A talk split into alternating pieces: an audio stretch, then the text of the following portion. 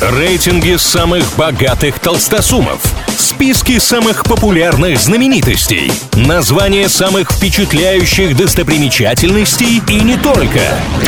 Крутометр на правильном радио. Как известно, все познается в сравнении. Для этого составляются всевозможные рейтинги, а мы с ними разбираемся. Стартовал новый сезон Национальной хоккейной лиги и, конечно, никак не могло обойтись без прогнозов. Сегодня поговорим о командах, которые имеют наибольшие шансы на завоевание одного из главных спортивных трофеев планеты – Кубка Стэнли.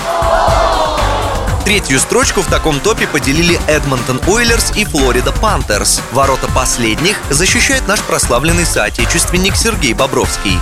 Что интересно, по мнению экспертов, Молнии и Стампы, что трижды подряд играли в финале Кубка Стэнли и дважды выигрывали, в списке главных претендентов в этом сезоне только четвертые. Куда больше шансов на победу в этот раз у действующих чемпионов Колорадо Эваланш. 40% аналитиков НХЛ считают, что канадская команда повторит свой прошлогодний успех.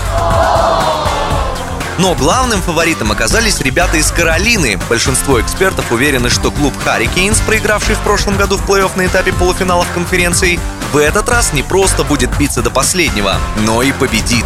Пока у ураганов лишь один кубок Стэнли в истории. Завоевали они его в финальной серии 2006 года. На этом пока все. С вами был Илья Андреев. Услышимся на правильном радио. Крутометр на правильном радио.